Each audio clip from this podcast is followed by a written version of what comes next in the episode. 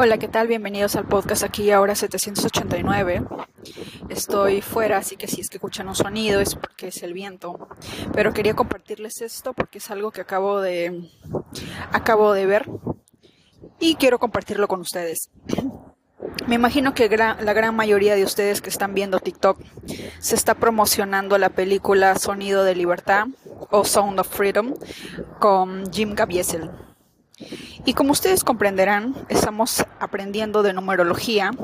En el episodio 233 eh, eh, hablaba sobre la tabla pitagórica o sobre la, la tabla alfanumérica de Pitágoras y cómo cada letra significa un número.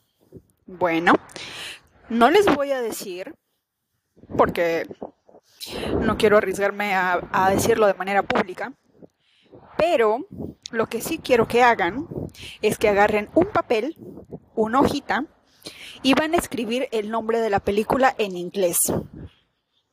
Y van a encontrar, lo van a, van a pasar cada letra a un número.